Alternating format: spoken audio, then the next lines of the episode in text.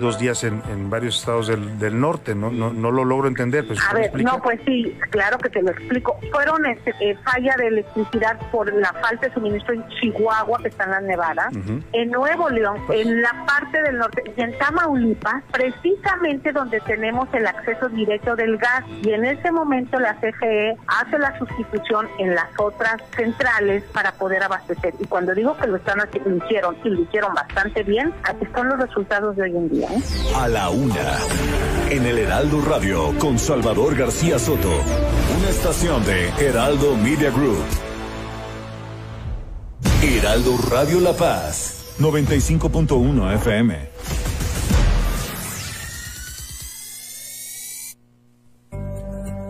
Un año de COVID en México.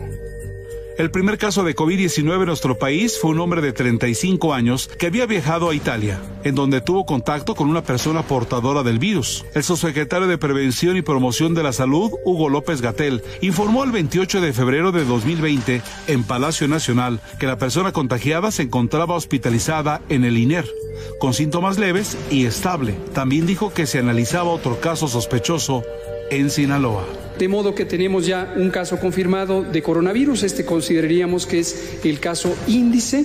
El individuo está en condiciones de salud estable, tiene una enfermedad leve. Leve se refiere a que no tiene neumonía, tiene los síntomas parecidos a un catarro, de hecho indistinguibles de un catarro. No tiene enfermedades previas, es un individuo joven, de modo que es de muy bajo riesgo. Se localizó también a sus contactos primarios, que son la familia. Hay cinco contactos que están también en estudio. Toda esta familia está en aislamiento en el Instituto Nacional de Enfermedades Respiratorias. El motivo, tengámoslo muy claro, es el aislamiento epidemiológico. No necesitarían, desde el punto de vista médico, estar hospitalizados, pero se quedan en aislamiento para cumplir el procedimiento eh, normado de aislamiento.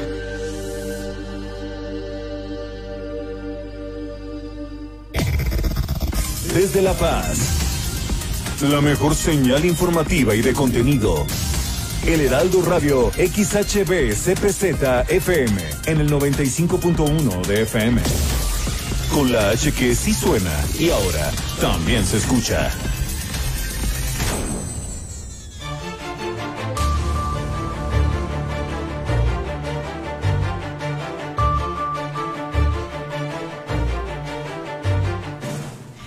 Debe ponerse fin a un capítulo lamentable para la vida política del Estado. Es el llamado del gobernador a diputados de Morena tras la resolución de la Suprema Corte de Justicia a su favor por las controversias constitucionales que se promovieron el año pasado. Por su parte, Morena señala que actúa con legalidad y en apego a lo mandado por la Suprema Corte de Justicia. Baja California Sur a partir del próximo lunes pasará a nivel 3 del sistema de alertas sanitarias. En Semana Santa, en el municipio de La Paz, habrá cierre de playas. Prepárense porque a partir del primero al 4 de abril estarán cerradas. Salud alertó a comerciantes por llamados falsos de verificadores de Cofepris. También tenemos que en Los Cabos nada está definido, eso señala el diputado Alfredo Porras en la candidatura por PT y Morena para la alcaldía. Más de 50 mil familias en Los Cabos se beneficiaron con apoyos otorgados por el ayuntamiento en la etapa crítica de COVID y hoy tenemos en entrevista al secretario de Educación Pública, Gustavo Cruz Chávez.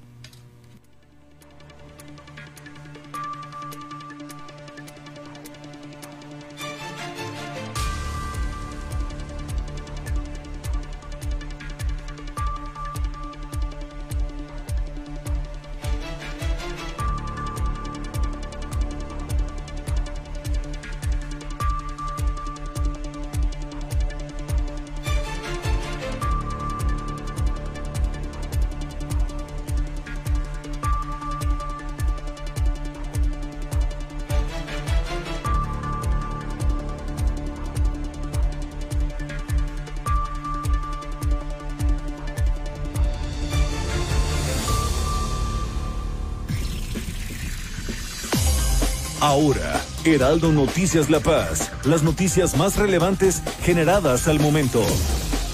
Por el 95.1 de FM, El Heraldo Radio. Donde la H suena y ahora también se escucha. Con el prestigio informativo de Heraldo Media Group. Conduce Germán Medrano.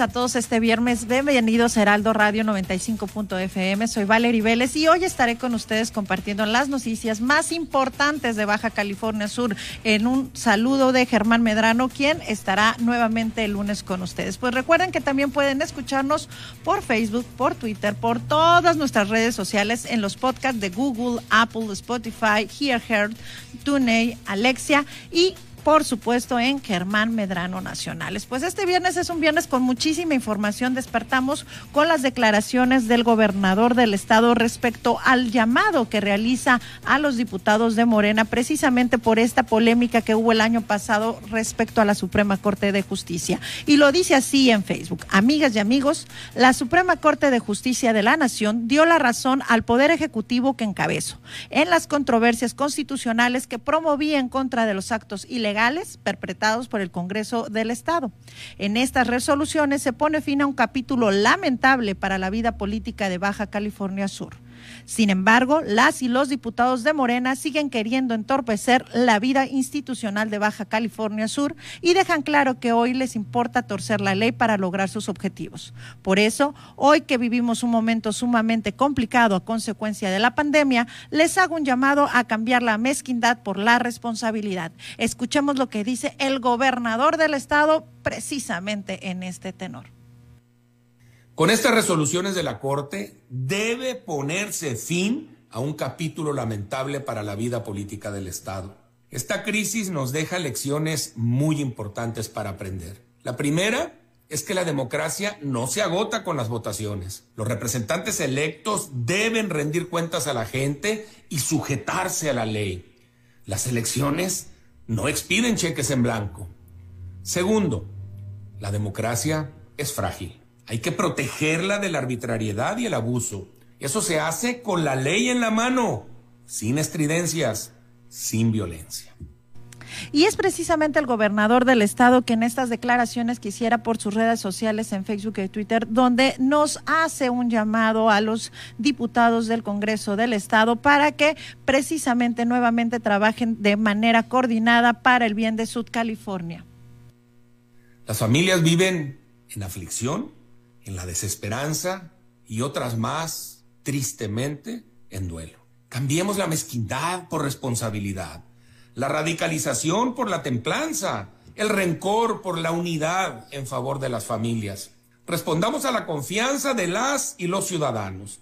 Hagamos equipo por Baja California Sur. Tienen mi ofrecimiento franco y sincero. Es tiempo de reconciliación y de grandeza en nuestro Estado es tiempo de cumplir a cabalidad con la ley. Pues como puede ver, siguen los conflictos en el Congreso del Estado y bueno, por su parte también tenemos lo que opina Morena. Bueno, eh, nos hicieron llegar una información respecto a que ellos señalan que actúan dentro de la legalidad y en apego a lo mandado por la Suprema Corte de Justicia. Y bueno, ellos señalan que de acuerdo a lo mencionado por la Suprema Corte de Justicia, la sesión del 17 de marzo debe reanudarse por quien en ese momento fungía como presidenta de la mesa directiva. Sin embargo, tal re reanudación no interfiere con el proceso que se lleva a cabo de manera normal y apegada al poder legislativo. ¿Y por qué lo dicen? Porque precisamente esta sesión corresponde al año pasado. Entonces, ahora ellos señalan que incluyendo la clausura y la apertura de los periodos permanentes que ya corresponderían a este año, el 15 de marzo, pues ellos por su parte, seguirán fungiendo dentro de la sesión de carácter ordinario, independiente, independientemente de lo que diga la Diputación Permanente. Por eso hacen del conocimiento del gobernador del Estado que desestima la invitación para asistir a la sesión solemne de apertura del segundo periodo ordinario de sesiones del tercer año de ejercicio constitucional. Pues esto lo está comentando precisamente el diputado Mero González Medrano y quienes argumentan que esta resolución de la Corte y todo todos los actos que se han mencionado. Recuérdense que desde el marzo del año pasado ha habido distintas diferencias entre el Poder Legislativo y Ejecutivo. Pues bueno, esto abona precisamente a que se sigan defendiendo cada una de las partes y ellos señalan que son una bancada, que están informados y que están aliados en el Congreso y que tratarán de no caer en los conflictos orquestados por el gobernador del estado. Pues como puede ver, con estas declaraciones y las declaraciones del gobernador del estado, pues hay pleito para rato. Todavía va a faltar y bueno, vamos a seguir. Esperemos que ambas partes se coordinen por el bien de Baja California Sur.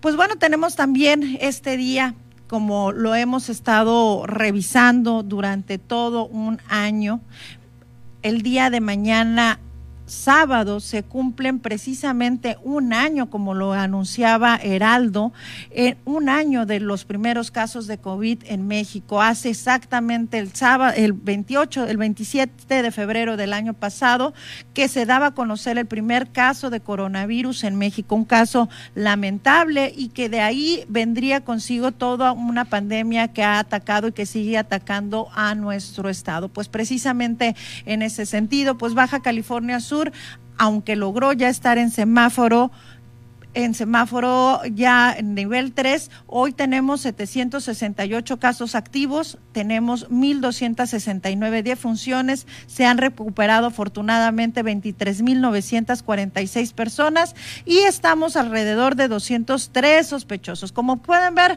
afortunadamente esta semana vamos a cerrar por fin, después de muchos meses, va por debajo de los mil casos, que ya nos había generado muchos problemas y que nos tenía también en esta situación. Y bueno, vamos rápidamente a comentar, porque precisamente preparándose a que no se vuelva a repetir los casos de confinamiento, pues el Ayuntamiento de La Paz ha anunciado que por las nuevas disposiciones de COVID será que a partir de la Semana Santa no se permitirá el acceso a las playas, precisamente para evitar las aglomeraciones.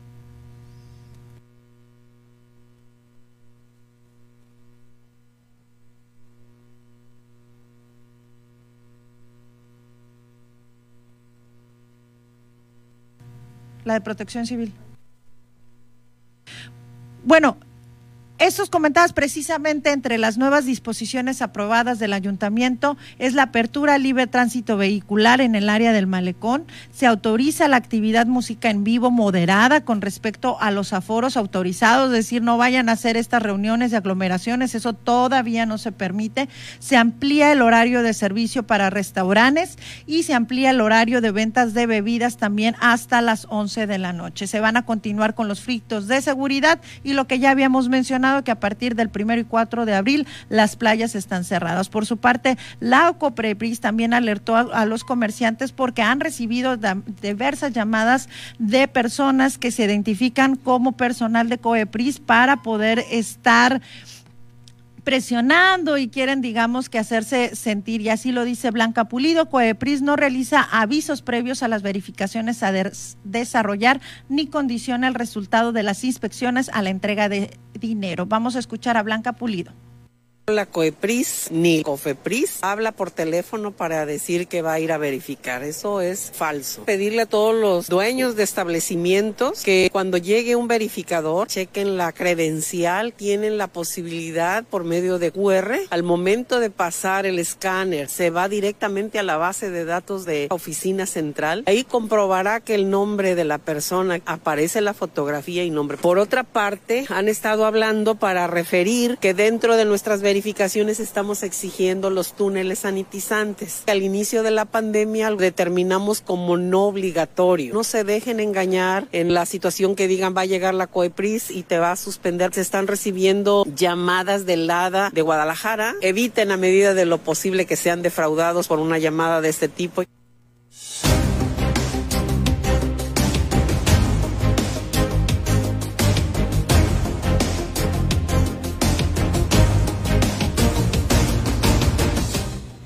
Pues en esta tarde tenemos precisamente al secretario de Educación Pública del Estado, porque yo creo que han escuchado todos de repente la polémica que inició durante toda esta semana con las declaraciones de la Asociación Nacional de Escuelas Particulares, que decía que a partir del primero de marzo ellos sí o sí regresaban a clases. Y pues bueno, eso puso focos rojos en muchos de los estados y Baja California Sur no es la excepción. Vamos a platicar de esto precisamente con el secretario Gustavo Cruz. Secretario, platíquenos de esta polémica.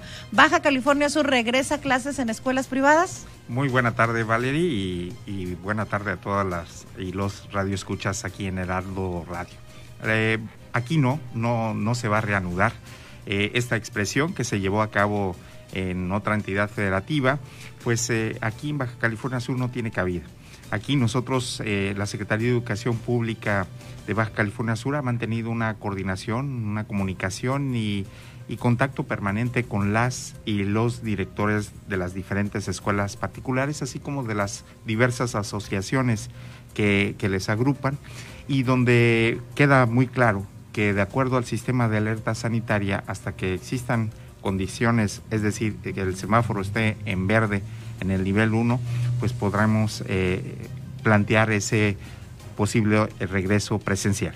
No, pues entonces todavía nos falta mucho tiempo, secretario, porque finalmente, aunque hemos estado bajando a nivel 3, todavía no se ven las condiciones. En estas pláticas que han tenido con las escuelas particulares, ¿hay algún esquema que ya hayan planteado para el regreso o ya lo han visto de manera general en las instituciones de educación pública la posibilidad de cómo pudiéramos regresar a clases? Sí, eh, tu pregunta es realmente interesante porque eh, el planteamiento del posible regreso de manera presencial en la modalidad que se determine, pues tiene que ver con eh, este, este reinicio de manera simultánea escuelas particulares y escuelas del sector público también. Sí, claro, no pudiera ser una u otra, ah, tendría que ser homogéneo para todas las instituciones. En efecto, como tú lo, lo, estás expresando, tiene que ser de manera simultánea y para todas y todos los niños, niñas y jóvenes eh, que se encuentran en el sistema educativo en Baja California Sur en todos sus niveles.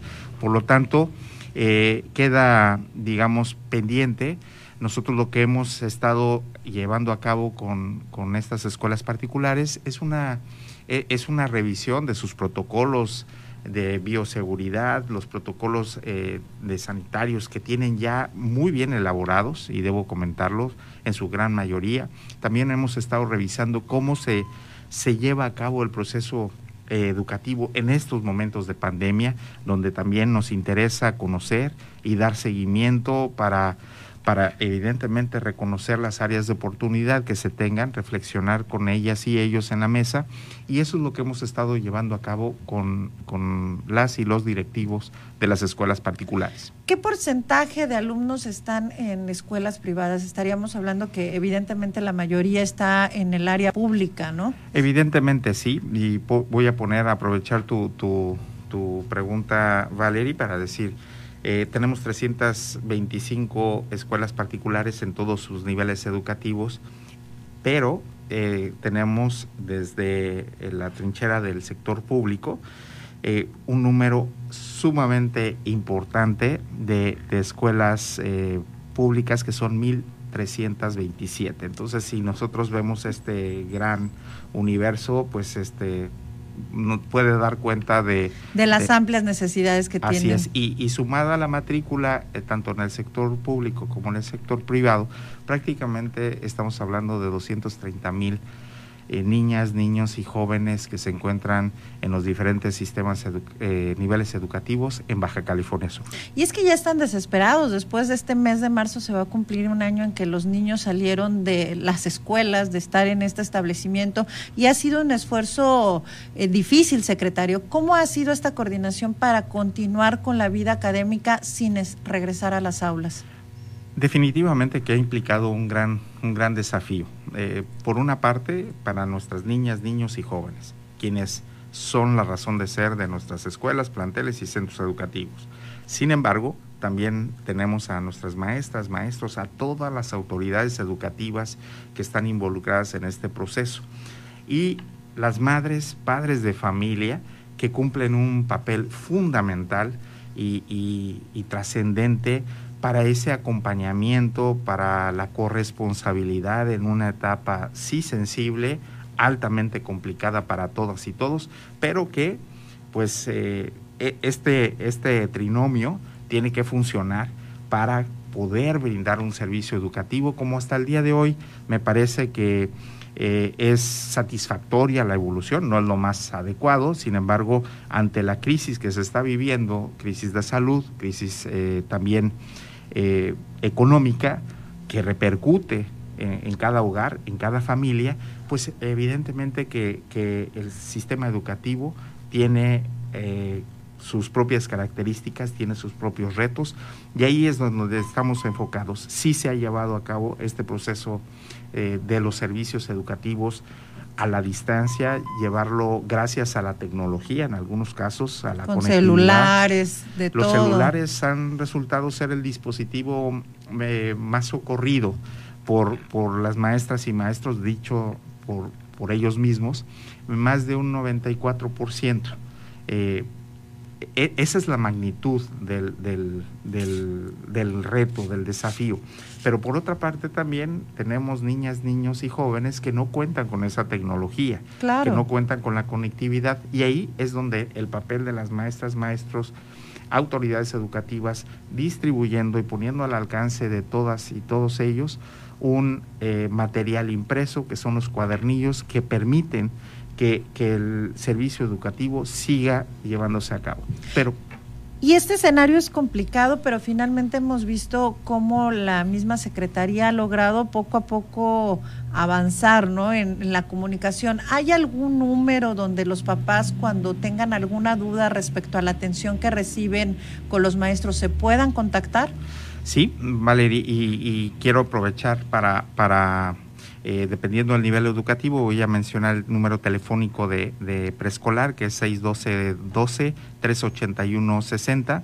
En el caso de primarias, 612-12-381-70. Y en el caso de secundarias, 612-12-381-49. Ahí pueden... Eh, digamos, en educación básica, tocar la puerta, eh, hacer la llamada telefónica y alguna o alguno de nuestras compañeras y compañeros estará gustoso de, brindarles eh, esa asesoría que requieran en el momento respectivo.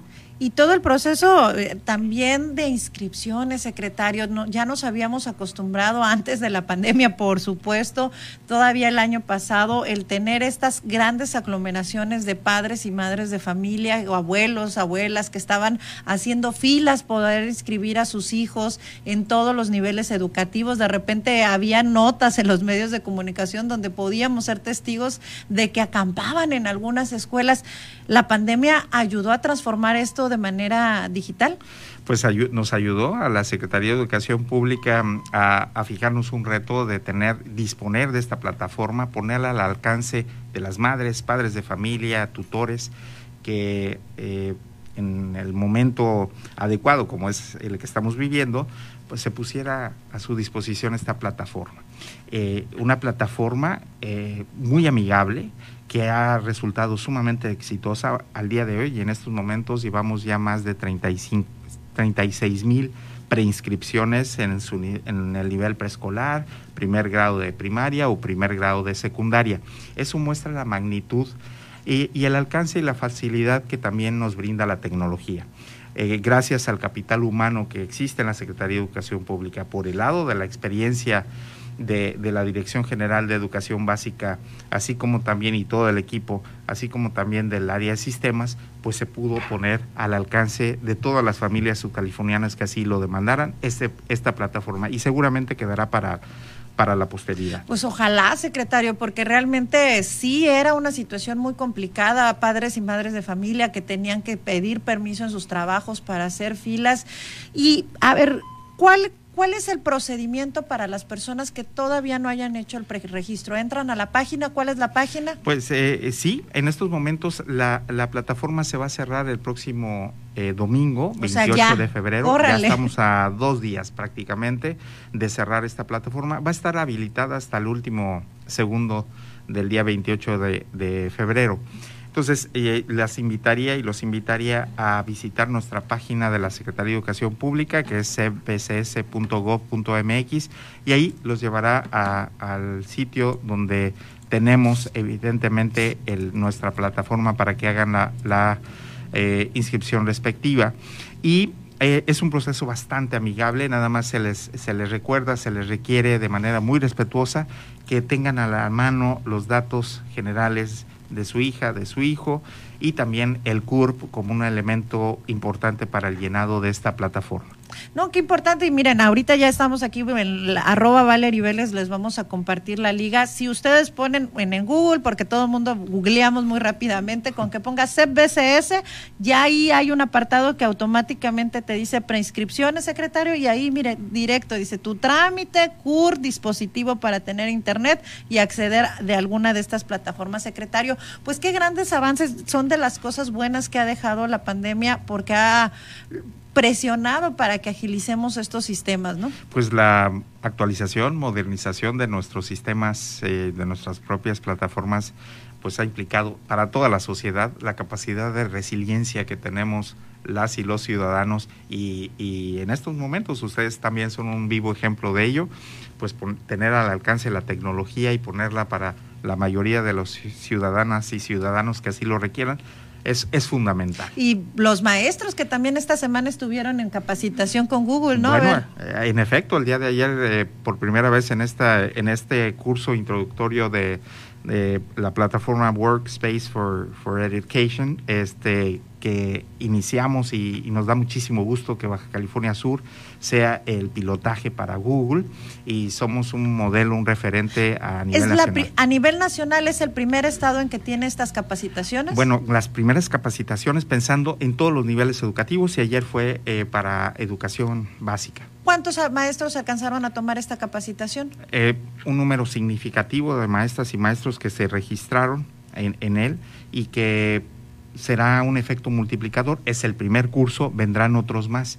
Y, y, en otros niveles eh, educativos, en la media superior y en la superior, pues evidentemente también se ha ido avanzando de manera eh, permanente. Nuestras maestras y maestros han tomado, y mi mayor reconocimiento, el magisterio subcaliforniano ha sido pieza fundamental para llevar a cabo a feliz término hasta el día de hoy este, este ciclo escolar y han tomado más de 127 cursos talleres, webinars, que son de importantes. Todo. Secretario, pues muchísimas gracias. Qué bueno que nos hace esta aclaración de que en Baja California Sur vamos a esperar a que sea el momento adecuado para todos y para cada una de las familias.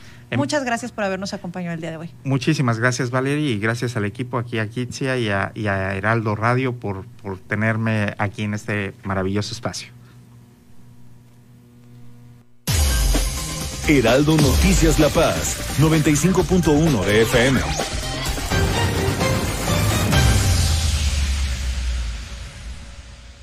¿De qué estás hecho México? Recuerda la fuerza de la gente que te fundó. En ti está el espíritu de la lucha, no por elección, sino por consecuencia. No elegimos ser guerreros.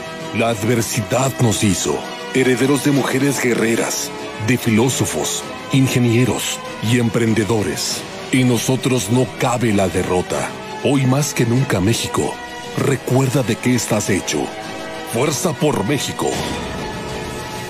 En el PES cabemos todos. Ciudadanas, ciudadanos, simpatizantes, militantes del PES. En este 2021 demostremos que otra política es posible. La política de la paz, reconciliación y la solidaridad. Como sociedad, no nos gusta que se gasten nuestros recursos en partidos políticos. Que se utilicen en cosas que no nos dan beneficio. Nosotros creemos que en México, la Casa Deportiva de Animales no debería existir. Acércate a nosotros. El Partido Encuentro Solidario es la casa de todos. México hoy tiene una nueva opción. Partido Encuentro Solidario. Jesús Martín Mendoza.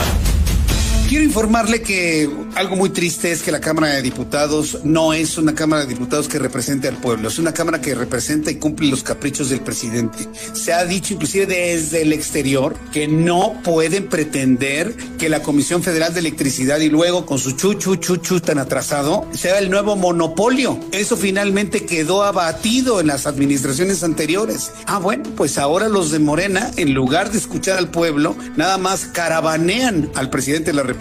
Es una abyección preocupante, dolorosa e insultante para la inteligencia de los mexicanos. Con el argumento de que tiene como objeto el rescate y fortalecimiento de la CFE, la Comisión de Energía de la Cámara de Diputados aprobó esta polémica iniciativa promovida por el presidente de la República. ¿Aprobó? Nada más la pasó ni la discutió. Abyectos. Lunes a viernes, 6 de la tarde, por El Heraldo Radio. Carlos de la Peña Pintos secretario de Salud del Estado de Guerrero.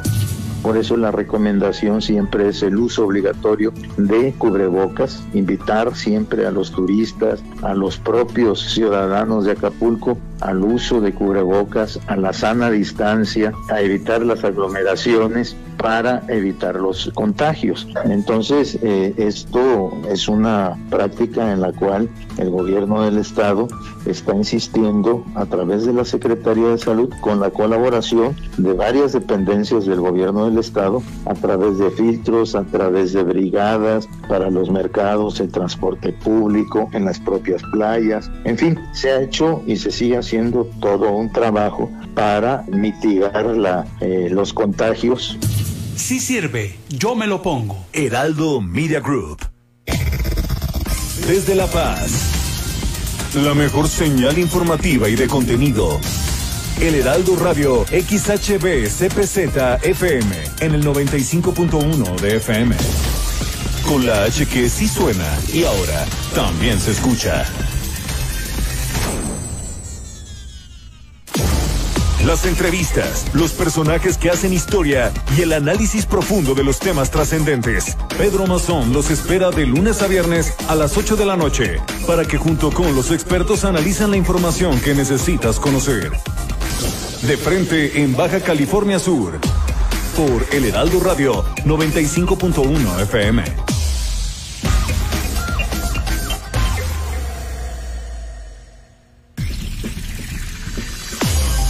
Estas son las noticias con el pulso de la paz y el Estado. En el 95.1 FM, Heraldo Noticias La Paz.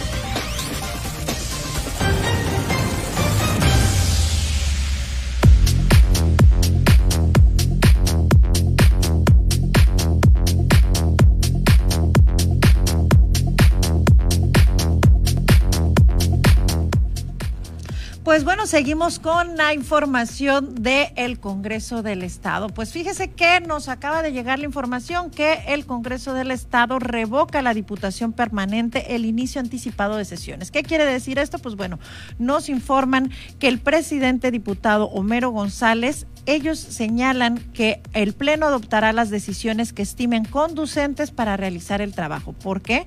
Pues la sesión a reanudar corresponde a un periodo que ya agotó constitucionalmente. ¿Por ¿Qué quiere decir? Que bueno, la sesión del año pasado ya se concluyó, ya están en el año 2020-21 y entonces por lo tanto todavía esa mesa directiva ya corresponde a otro periodo constitucional. Entonces señalan que en la sesión extraordinaria la Diputación Permanente del Congreso del Estado revocó el inicio anticipado de las sesiones del primero de marzo, que iba a ser este próximo lunes, en acato a la Suprema Corte de Justicia de la Nación para retomar la sesión ordinaria del 17 de marzo, la cual deberá ser convocada para el 15 de marzo de 2021. Ya está, ya saben que esto ha estado medio complicado, pero bueno, en la sesión que se llevó a cabo hoy en la mañana, 26 de febrero, cuya orden decía únicamente los dos puntos, se, se, acordó dejar sin efecto la sesión del 16 de febrero y el segundo punto de elección de representante ciudadano del Congreso de la Judicatura del Poder Judicial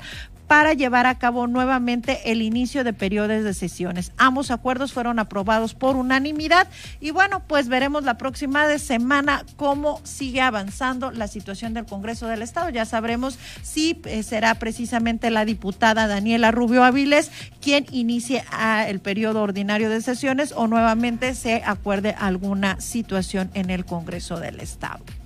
Pues déjenme decirles, les recordamos que pueden ver, consultar, si no alcanzaron a ver el noticiero completo, tenemos nuestras redes sociales en Germán Medrano Nacionales y también nos pueden seguir en Facebook, en Twitter, en Google, en Apple, Spotify y en cuáles más, Kitsia, en Alexa, en Tune, en todas pueden estar revisando porque pues, a veces no tenemos oportunidad de escuchar completo los noticieros, pero ahí se los dejamos para que nos puedan seguir escuchando. En Pues fíjese que eh, nos informan que 13 mil personas fueron beneficiadas en la capacitación empresarial, esto por parte de la Secretaría de Desarrollo Económico y Sustentabi- Sustentabilidad. Es el secretario Fernando Ojeda Aguilar quien señaló que el fortalecimiento del ecosistema empresarial es un elemento fundamental para el desarrollo y crecimiento económico de Baja California Sur.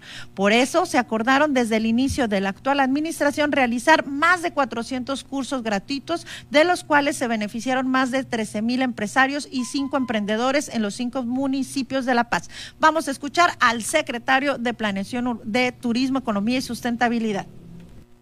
La calidad es un eje rector de la competitividad de nuestros destinos turísticos y es por eso que hemos impulsado la capacitación como la mejor herramienta para fortalecer a los negocios y a las personas. En ese sentido, hemos eh, eh, ofrecido más de 400 cursos gratuitos, se han capacitado más de 13 mil empresarios en todos los municipios del estado para fortalecer sus habilidades empresariales. Bueno, precisamente Fernando Ojeda añadió que ante la necesidad de que los empresarios incrementaran sus habilidades y conocimientos en el uso de las tecnologías y plataformas digitales, fue que se realizaron todas estas capacitaciones para tener una estrategia y reactivar la economía. Ya saben que esto de COVID pegó por todos lados y precisamente pues necesitaron algunas herramientas para poder realizar este tipo de actividades. Por su parte, estamos ya hablando ahora sí del de, eh, Instituto Nacional Electoral, que nos señala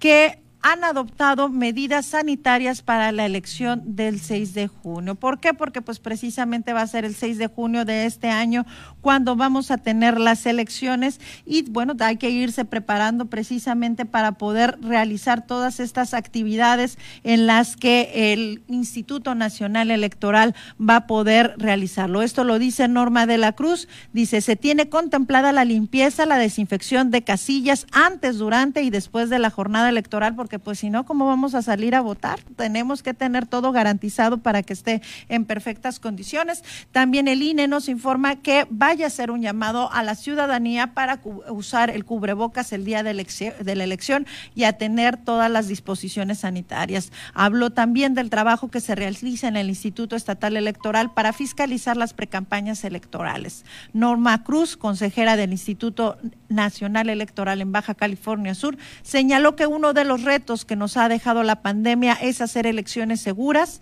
Hemos tomado una serie de medidas y protocolos en Hidalgo, en Coahuila y en distintos estados donde ya aprobaron y fueron exitosos. Por eso, en la jornada del 6 de junio del 2021, cada uno de los procesos que se realizarán serán para garantizar las condiciones sanitarias que sean óptimas y que permitan a los ciudadanos no solo emitir el sufragio de manera libre y secreta, sino también las garantías de protección a la salud. Añadió que por eso se ha previsto realizar la limpieza y sanitización dos días antes de todos los inmuebles donde se van a colocar las casillas. Además, se colocarán señales que permitan mantener la sana distancia y pues bueno, todo esto coadyuvar para que todos puedan acudir con confianza a realizar su voto. Por su parte, eh, la, se presenta el Consejo Estatal Ciudadano. Si recuerda, la semana pasada ya habíamos recibido información de ese Consejo Estatal de eso. Presentaron un decálogo de buen gobierno a Francisco Pelayo. El Congreso Consejo Estatal Ciudadano de Baja California Sur presentó a Francisco Pelayo el decálogo de buen gobierno. ¿Qué es esto? Pues bueno, es un ejercicio que están realizando para establecer compromisos del candidato y la sociedad en donde se pueda garantizar el bien de la tierra y la participación ciudadana. Quien preside este consejo, Erika Rodríguez, coordinadora general, dijo que el objetivo es que para el periodo 2021-2027, quien gobierne se apegue a estos 10 puntos que los integrantes del organismo consideran básicos para el desarrollo y progreso sustentable de Baja California Sur. Este decálogo californiano genera un compromiso irrenunciable entre los próximos gobernantes y la sociedad garantizar que en todo momento el bien de nuestra tierra sea el centro de todas las decisiones, que la ciudadanía tenga una participación activa en el rumbo de Baja California Sur. Este decálogo busca garantizar que que nuestros próximos representantes se apeguen a estos puntos que consideramos fundamentales para un buen gobierno.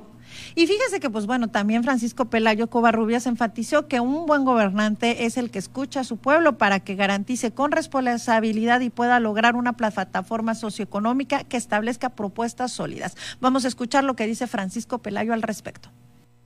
Recibo con entusiasmo esta propuesta, este decálogo. Sin duda estoy totalmente consciente que un buen gobernante es aquel que escucha los sectores productivos su pueblo. Un buen gobernante debe ser aquel que atiende las necesidades reales de todas y cada una de las regiones de, su estado. Y bueno, pues hoy vamos a recibir esta propuesta con mucho ánimo de analizarla, de revisarla. Lo que estoy totalmente convencido es que sus propuestas son lo mínimo elemental con lo que debe cumplir un gobierno responsable. Nosotros estaremos trabajando en ello. Pues bueno, ya en el ámbito de Morena, Víctor Castro Cosío señala, vamos a construir la cuarta, cuarta transformación con mirada de mujer. Sostiene un diálogo con más de 500 sudcalifornianas y señala que el feminicidio debe formar parte de la agenda de seguridad pública. Dice que en Baja California Sur, con mirada de mujer, pese a los compromisos y la palabra a la acción de alcanzar a la comunidad más fraterna y con respeto al ejercicio pleno de todos los derechos, aseguró esto el coordinador estatal del movimiento Víctor Castro Cosío. En estos diálogos de la cuarta transformación, que ya los han, hemos visto algunos otros ejercicios, pues en este se reunió con más de 500 mujeres sudcalifornianas de los cinco municipios mediante el uso de plataformas digitales y con ella afirmó que más de la mitad de la población son mujeres y por tanto tienen que trabajar en conjunto. Vamos a escuchar las palabras de Víctor Castro Cosío. Y hay un porcentaje muy alto de mujeres que tienen que ser atendidas de manera especial que son las madres solteras. A ellas va eh, parte de, del esfuerzo que hay que compartir el resto de hombres y mujeres del Estado. No a la simulación de feminismo nada más electorero, feminismo electoral para que las compañeras vayan a recorrer los barrios, vayan a recorrer las colonias y al rato el gobierno les da la espalda en los programas sociales sin la atención debida. Las mujeres tienen que jugar un papel fundamental de la cuarta transformación en Baja California Sur.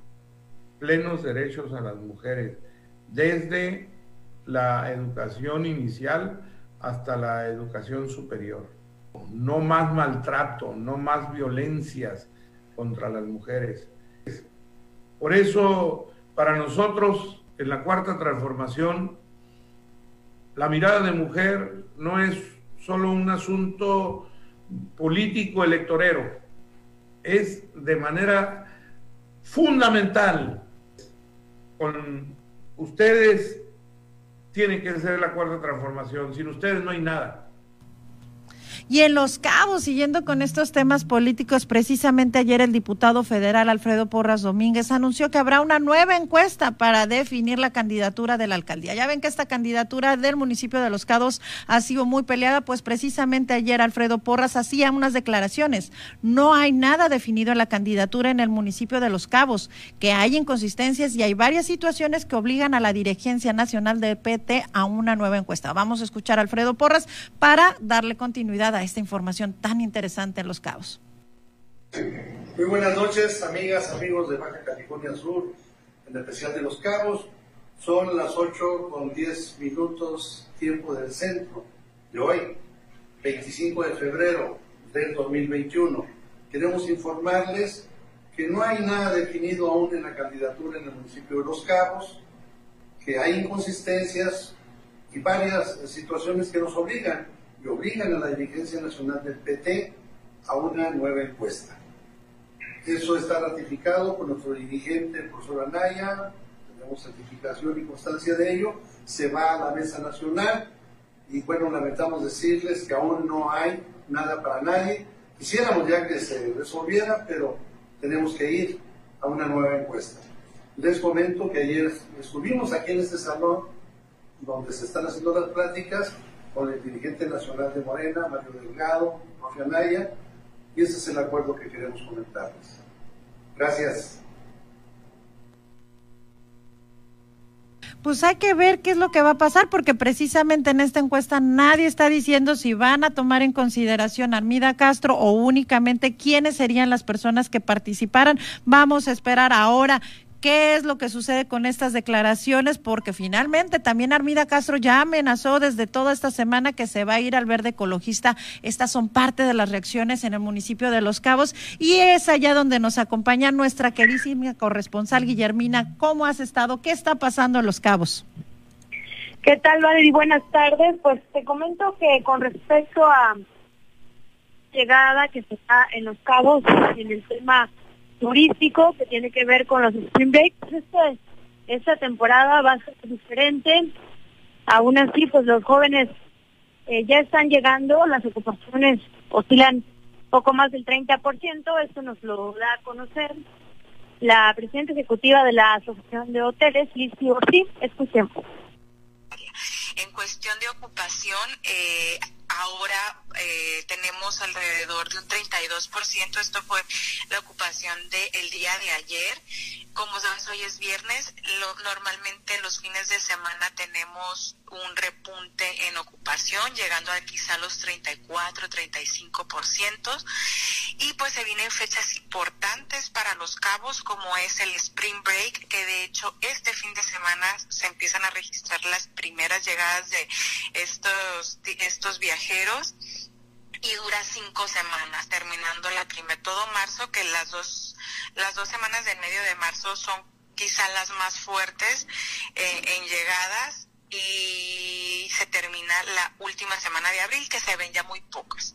Eh, es bien importante mencionar que no nada que ver como estuvo el año pasado y eso que el año pasado ya se afectó, pues justo a la mitad de el Spring Break fue cuando cerraron eh, el destino, entonces ya se vio afectada, pero aún así este este año se estarán registrando llegadas aisladas de este segmento de viajero.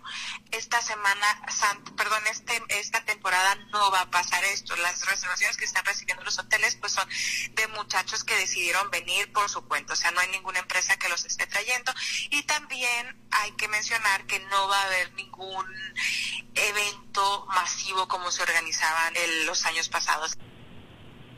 Pues hay esta situación que sin lugar a dudas pues va a ser diferente, eh, también en el tema de la derrama económica y por supuesto en la ocupación hotelera. Y más información eh, también ah, con respecto al nivel del semáforo de salud a partir del próximo lunes, pues es un nuevo refugio para los comerciantes de centros nocturnos de San Lucas que como sabemos pues han venido operando como restaurant bar así van a continuar, pero ahora van a cerrar un poquito más tarde, una hora hasta las 12 de la noche.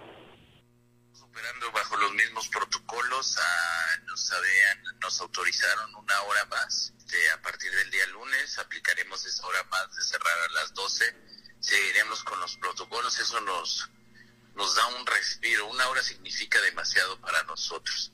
Entonces eso es muy buena noticia para los empresarios de vida nocturna, bares y restaurantes de la zona cero de, de Cabo San Lucas. Entonces, este, pues seguiremos trabajando bajo los protocolos que hemos trabajado con la autoridad de los dos niveles, el estatal y el municipal, y nos vamos a mantener igual.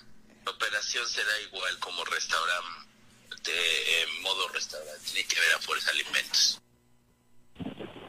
Y en y en otro tema, eh, te comento que bueno, pues en una reunión que sostuvo la titular de la COEPRIS con empresarios de Los Cabos, pues dejó en claro, por supuesto fue cuestionada el uso del dióxido de cloro para su aplicación, pues les explicó que pues esto no está autorizado y que por lo tanto pues, no se debe de eh, aplicar en los hospitales. Escuchemos. Eh, hasta ahorita no nos ha tocado ver a alguien que esté muy grave y que le digan, le colocaron el dióxido y mira, ya se levantó. Es, inclusive nos han hecho peticiones donde hay pacientes hospitalizados ya en el Hospital General de Cabo y me dicen, doctora, autorice que entren que entre este el familiar a dejar el dióxido de cloro y que se le apliquen. Pues nosotros no tenemos, primero, número uno, la autorización de que su efectividad sea real.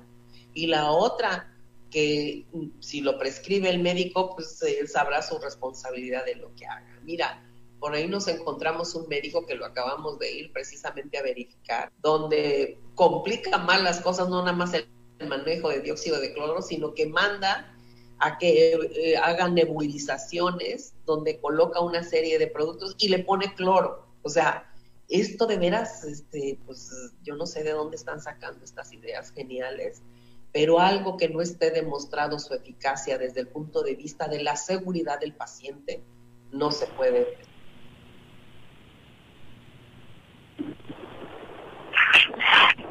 Pues ahí la información con respecto a este tema. Eh, finalmente te comento, Valery, que bueno, con respecto a este video que, circuló el día de ayer, el diputado Alfredo Porras, eh, con relación a, realizar una nueva encuesta, eh, que hace unos momentos el profesor Oscar Lex salió a dar un un comunicado y dijo, bueno, pues que hay un acuerdo firmado entre ambos partidos donde él pues representa a las izquierdas y que por lo tanto van a continuar trabajando este proyecto en unidad. Es la información desde el municipio de Los Cabos. Híjole, Guille, se está complicando precisamente esta información, Guillermina, con, lo escuchábamos también con Alfredo Porras y con Lex, cómo esta situación en, en Los Cabos, yo creo que la próxima semana va a haber mucha información, ¿no? Así es, Valeria, pues también estamos este, esperando, ya lo habíamos comentado, que de manera extraoficial la alcaldesa Armida Castro eh, de la próxima semana estaría solicitando eh, pues, la licencia para eh, pues, ya eh, sumarse a las filas del Partido Verde, pero bueno, pues sabremos de tratar de que se confirme esta información. Y también, por supuesto, dar puntual seguimiento a la información que tiene que ver con la coalición de estos partidos del Partido del Trabajo y por supuesto de Morena para ver qué va a suceder. Pues estaremos atentos, Guillermina, porque precisamente va a haber mucha información la próxima semana. Te agradecemos y que tengas un excelente fin de semana. Gracias, excelente fin de semana para todos ustedes. Pues bueno, ya escucharon ustedes, hay mucha información en Los Cabos, pero también aquí en el municipio de La Paz cumple la administración de Rubén Muñoz con la entrega de la planta desaladora del Cardonal. Ahí tuvieron una inversión de más de 3 millones de pesos con la que se construye esta planta desaladora que será 100% sustentable y que proporcionará más de 100 mil litros de agua. La tarde de este miércoles, el presidente municipal Rubén Muñoz hizo una entrega junto con el organismo operador municipal de agua de de La Paz y señala que ha venido a cumplir un compromiso para darle agua a toda la comunidad con una nueva planta desaladora que es autosustentable porque funciona con paneles solares y esta planta desaladora habrá de resolver el reclamo. Vamos a escuchar las palabras del alcalde de La Paz. Me plantearon esta solución para comunidades como Puerto Chale, Las Positas, El Cardonal, Boca del Álamo, que eran comunidades que no tenían agua potable por la cantidad de sal que teníamos en los pozos que brindaban el servicio a la comunidad. Comenzamos a partir de la agenda ambiental que me propuse como presidente municipal llevar a cabo, el que esas plantas tuvieran la capacidad de ser plantas desaladoras que funcionaran con energía fotovoltaica, porque el sol es la mayor fuente de energía natural que tenemos y es la energía más limpia que hay en el planeta, y era muy importante producir agua potable con energía limpia. Hoy como presidente municipal me da mucho gusto venir a honrar estos compromisos que hice en campaña, porque con esta obra vamos a darle agua y viabilidad para el desarrollo económico de esta importante comunidad del Cardonal. Pues así la información en el municipio de La Paz. También eh, por parte de la Universidad Autónoma de Baja California Sur, el doctor Dante Salgado participó en la primera reunión de la sesión ordinaria 2021 del Consorcio de Universidades Mexicanas Zona Norte. Y en este organismo abordaron diferentes informaciones para ampliar la relevancia de la educación superior en el país. Entre ellas, las acciones que realizarán las instituciones durante la emergencia sanitaria. Ya sabe que el COVID-19 que ha seguido dando información y que con ello el presidente de esta asociación, el doctor Juan Elogio Guerra Liera, de la Asociación Nacional de Universidades, estuvieron de acuerdo para que el rector de la universidad y ante esta contingencia se siga trabajando de la mano en cada una de las comunidades para hacer un esfuerzo a adaptarse a la nueva tecnología y a la nueva realidad de mantener a las escuelas con una sana distancia y particularmente mantener las labores de docencia. Esto ha generado un cúmulo de experiencias muy significativas que han rescatado y analizado desde distintos foros. Así lo dice Dante Salgado, quien reconoció la labor que ha venido desempeñando esta asociación para que las 32 instituciones que integran el organismo puedan mantener las actividades. Y en el caso de COVID nos está avisando precisamente el Instituto Nacional del Seguro Social que tendrán en el municipio de Los Cabos el señor Norberto N de 80 años de edad. Fue el que recibió el primer biológico de atención, es decir, la vacuna contra el COVID en el hospital de subzona número 5 en Guerrero Negro. Y ahí fue donde fue aplicado por la enfermera adscrita al hospital, la enfermera Paloma Estrana, fue quien aplicó esta vacuna en el IMSS. Y con ello el instituto refrenda su compromiso con la salud y la derecho a biencia para contrarrestar los efectos del COVID.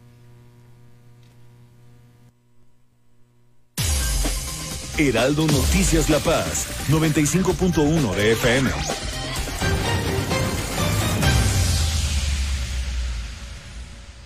Para la elección más grande de la historia, todas y todos nos estamos preparando. Aplicando las medidas sanitarias, pero también con nuestra INE vigente. Por eso, si tramitaste tu INE en el año 2019 y aún no la recoges, debes ir por ella antes del 28 de febrero. Si no lo haces, por ley será destruida. No podrás identificarte ni votar el próximo 6 de junio. Infórmate en INE.mx o en INETEL al 804-33-2000. En 2021, tu voto sale y vale. Contamos todas, contamos todos. INE. Mi INE está hecho de la participación voluntaria de quienes vigilamos que las elecciones sean siempre limpias y creíbles. Hecho de la confianza y certeza que las y los ciudadanos le damos a las elecciones. Si quieres hacer algo grande por la democracia, participa como observadora u observador electoral. Presenta tu solicitud e infórmate en INE.mx. Con todas las medidas sanitarias, vigilaremos estas elecciones. El 6 de junio de 2021 participo en la observación electoral.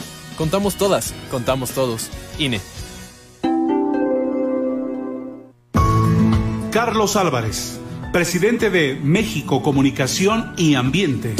Ahora bien, yo me tengo que sumar pues a lo que dijo Salomón Chertoriski y a lo que estamos diciendo todos y lo que dice la Organización Mundial de la Salud. Desde marzo y abril, desde marzo y abril estamos con el tema del cubrebocas. Hay cubrebocas de, bueno, tú te puedes hacer un cubrebocas si seguimos sin usar el cubrebocas, sin cuidarnos las manos, lavarnos, la sana distancia. La gente que no tenga que salir, no debe salir. Es que todos tienen que salir, no creo, pero bueno, es en conciencia.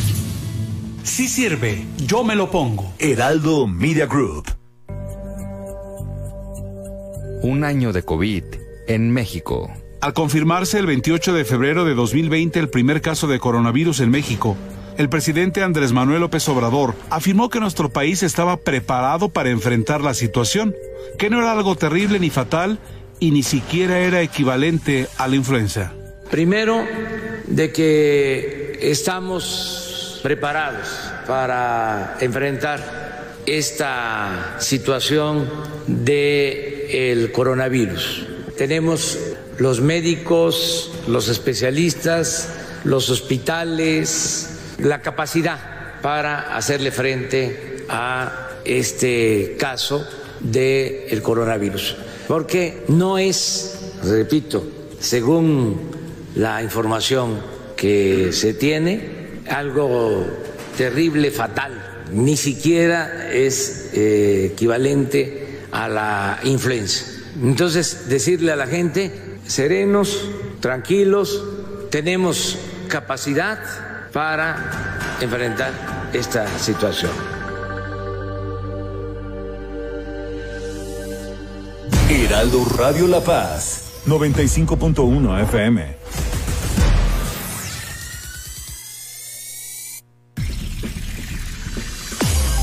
Estas son las noticias con el pulso de la paz y el Estado. En el 95.1 FM Heraldo Noticias La Paz.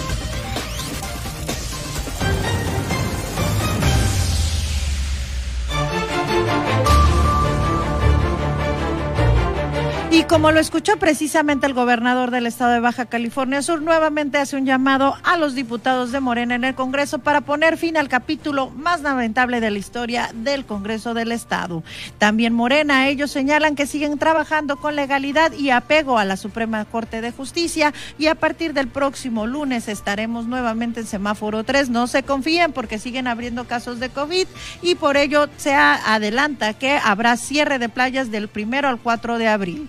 Tuvimos también nada definido para Morena. Pete y Morena anuncian que el diputado Alfredo Porras Domínguez dice que se esperarán y que habrá nueva encuesta para definir candidato o candidata en el municipio de Los Cabos y más de 50 mil familias se han beneficiado con apoyos, además de la entrega en el municipio de La Paz de una planta desaladora en el Cardonal. En la entrevista en Heraldo Radio tuvimos al secretario de Educación Pública quien nos reiteró no va a haber regreso a clases en Baja California Sur hasta que estén las condiciones sanitarias para que se pueda realizar este regreso en apego a la salud de los niños, niñas y maestros que están ante los grupos. También nos compartió que este domingo se cierra el periodo de preinscripciones escolares y nos proporcionó la, la página donde es CEP Baja California Sur, BCS, donde puede realizar la preinscripción de cada uno de sus hijos o hijas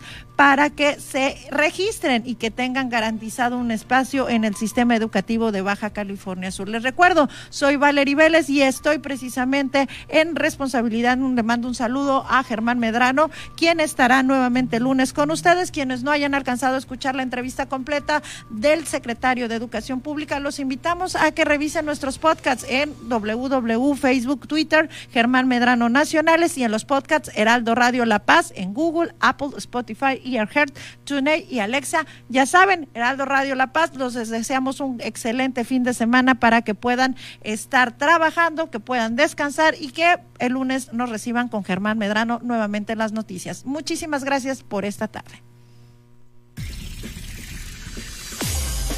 Hasta aquí, el Heraldo Noticias La Paz. Germán Medrano los espera de lunes a viernes en el 95.1 de FM con las noticias que trascienden en La Paz y el estado de Baja California Sur. Con el prestigio informativo de Heraldo Media Group.